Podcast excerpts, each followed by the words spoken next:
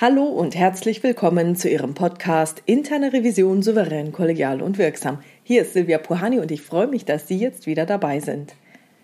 Das Thema Wirecard lässt mich einfach nicht los.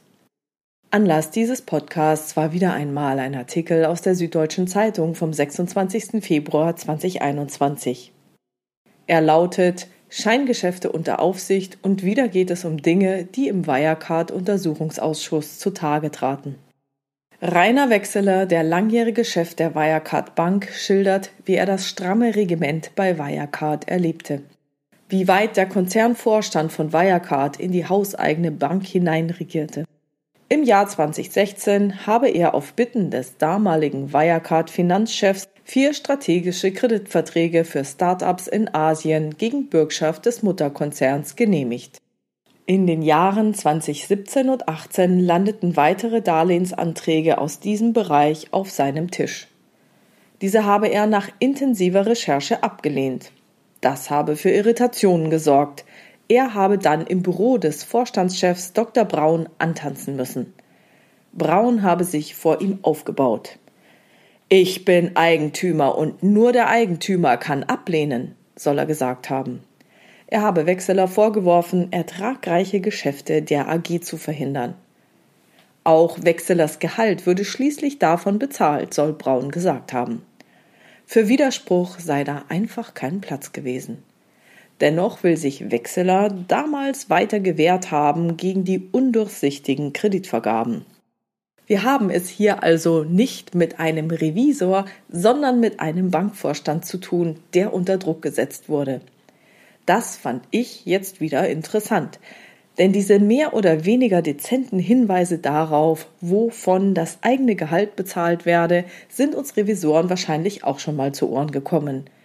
Ich jedenfalls kenne diese Aussage aus dem Revisionskontext. Dass auch ein Bankvorstand so etwas zu hören bekommt, ist im Fall Wirecard vielleicht nicht so verwunderlich, sollte uns alle aber trösten. Es geht nicht nur uns so. Wechseler sagt, er will die Aufsichtsbehörden spätestens bei einem Abschlussgespräch informiert haben, etwa die Bundesbank im Dezember 2019, nachdem sein befristeter Arbeitsvertrag nicht mehr verlängert worden war. Da habe ich mein persönliches Empfinden dargelegt, warum ich keine Vertragsverlängerung bekommen habe, sagt Wechseler. Eben weil er die Kreditanträge nicht so genehmigt habe wie vom Konzern gewünscht. In dem Wirecard-Untersuchungsausschuss hat er ausgesagt, dass Markus Braun Regularien und Gesetze nicht so interessiert hätten. Die zuständige Referatsleiterin der Bundesbank habe alles notiert. Tja, ich kann jetzt das Dilemma der Bankenaufsicht wirklich nachvollziehen. Da sitzt dir jemand gegenüber, der seinen Job verloren hat, der Vertrag wurde ja nicht verlängert, und der erzählt. Wie soll denn nun die Bankenaufsicht unterscheiden, ob es sich nur um einen frustrierten Mitarbeiter handelt, der aus Frust der Wahrheit einiges hinzufügt, oder um jemanden, der schlicht und ergreifend Wahres berichtet? Woran soll denn die Bankenaufsicht jetzt festmachen, ob Gesetze oder Regularien interessieren oder nicht? Ja, ja, ich weiß. Risikokultur, Unternehmenskultur und Kontrollkultur werden hierfür ja ständig vorgeschoben. Aber ich habe auch noch keinen Bericht der Bankenaufsicht gelesen und auch noch von keinem gehört, in dem es, bevor es zu spät war, hierzu eine eindeutige Prüfungsaussage gegeben hätte. Es kann natürlich auch sein, dass sich so etwas nicht rumspricht und es so etwas tatsächlich gibt. Also wenn Sie davon etwas wissen, dann freue ich mich über Ihre Rückmeldungen. Ich selber habe davon noch gar nicht gehört. Im Nachhinein, wenn das Kind schon in den Brunnen gefallen ist, ja, dann kann man sowas natürlich super einfach prüfen. Die Fakten liegen ja schon vor. Wie schwierig es ist, solche kulturellen Aussagen zum Umgang mit Gesetzen und Regularien mit Fakten zu belegen, wenn die Protagonisten einigermaßen geschickt sind, zeigt ein anderer Zeitungsartikel aus der SZ vom 5. Februar 2021. Der Artikel Willst du zum Feierabend nochmal schmunzeln? behandelt einige firmeninterne Mails von Wirecard.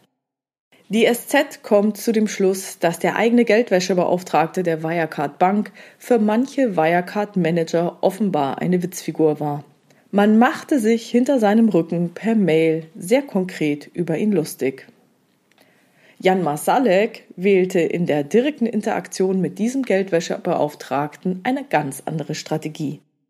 Auf die Ankündigung des Geldwäschebeauftragten, die Länder für die Wirecard Bank zu sperren, gegen die von der EU oder den USA Sanktionen ausgesprochen wurden, schrieb Masalek in einer Mail. Ist das jetzt zwingend erforderlich oder sind wir da sehr proaktiv?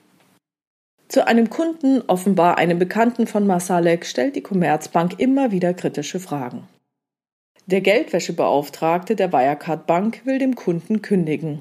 Es finden Gespräche statt. Wer mit wem spricht, geht aus diesem Artikel leider nicht hervor. Aber das Ergebnis ist folgendes.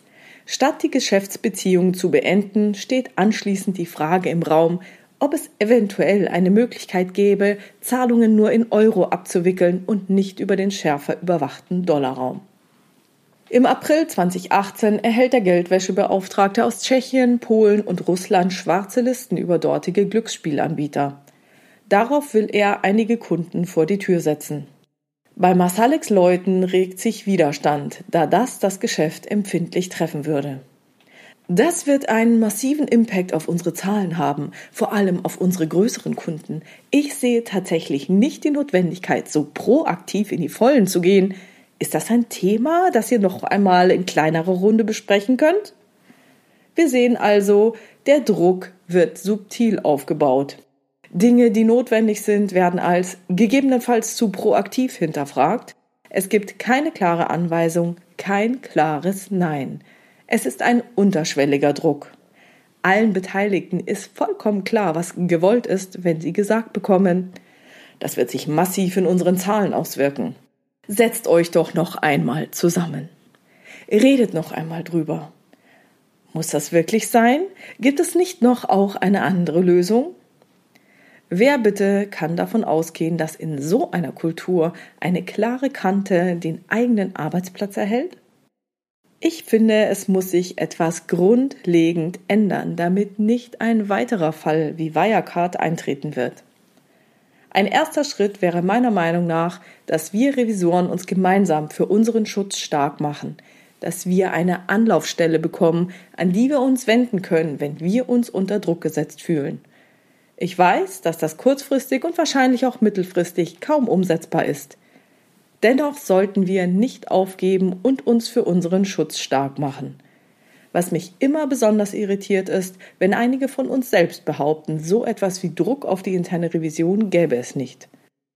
Der Wirecard-Untersuchungsausschuss hat jetzt gezeigt, dass sogar Druck auf Vorstände ausgeübt wird. Wenn Sie solch einen Druck nicht kennen, dann möchte ich Sie hiermit herzlich beglückwünschen. Dann mutmaße ich, dass es Ihrer Organisation richtig gut geht. Das kann zum Beispiel sein, weil Ihre Organisation nicht abgeschafft werden kann, wie es zum Beispiel bei Behörden der Fall ist, weil es Ihrer Organisation wirtschaftlich sehr gut geht oder weil Ihre Organisation nicht mit gesetzlichen oder sonstigen Regularien zu kämpfen hat oder diese problemlos erfüllen kann. Genau Sie bitte ich, sich mit den anderen Revisoren solidarisch zu erklären und nicht als erstes mit dem Finger auf Revisionskollegen zu zeigen, sondern Verständnis für dessen oder deren Bredouille zu entwickeln. Vielen, vielen Dank dafür.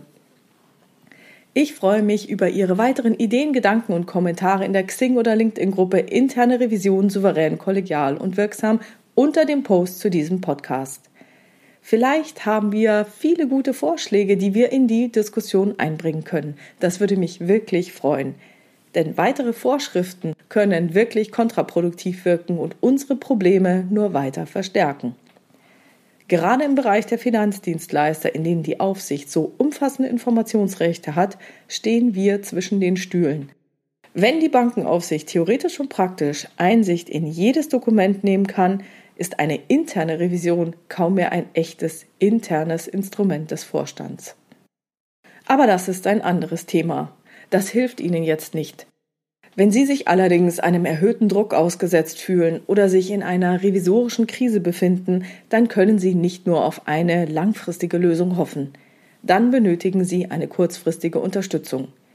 In solchen Fällen können Sie sich gerne bei mir für ein Coaching oder ein Beratungsgespräch melden. Ich verfolge hierbei einen hypnosystemischen Ansatz, den ich insbesondere bei Dr. Gunther Schmidt erlernen durfte. In Episode 57 dieses Podcasts hatte ich ihn dazu im Interview. Hören Sie sich das gerne nochmal an, um ein Gefühl für diesen Ansatz zu entwickeln, den ich in den Revisionskontext übertragen habe. Es geht hierbei um Ihr individuelles Erleben und Ihre Kontextbedingungen und nicht um Lösungen aus der Schublade.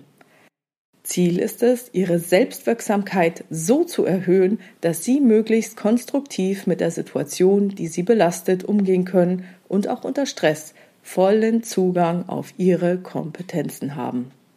Also melden Sie sich gerne bei mir, wenn das für Sie interessant klingt.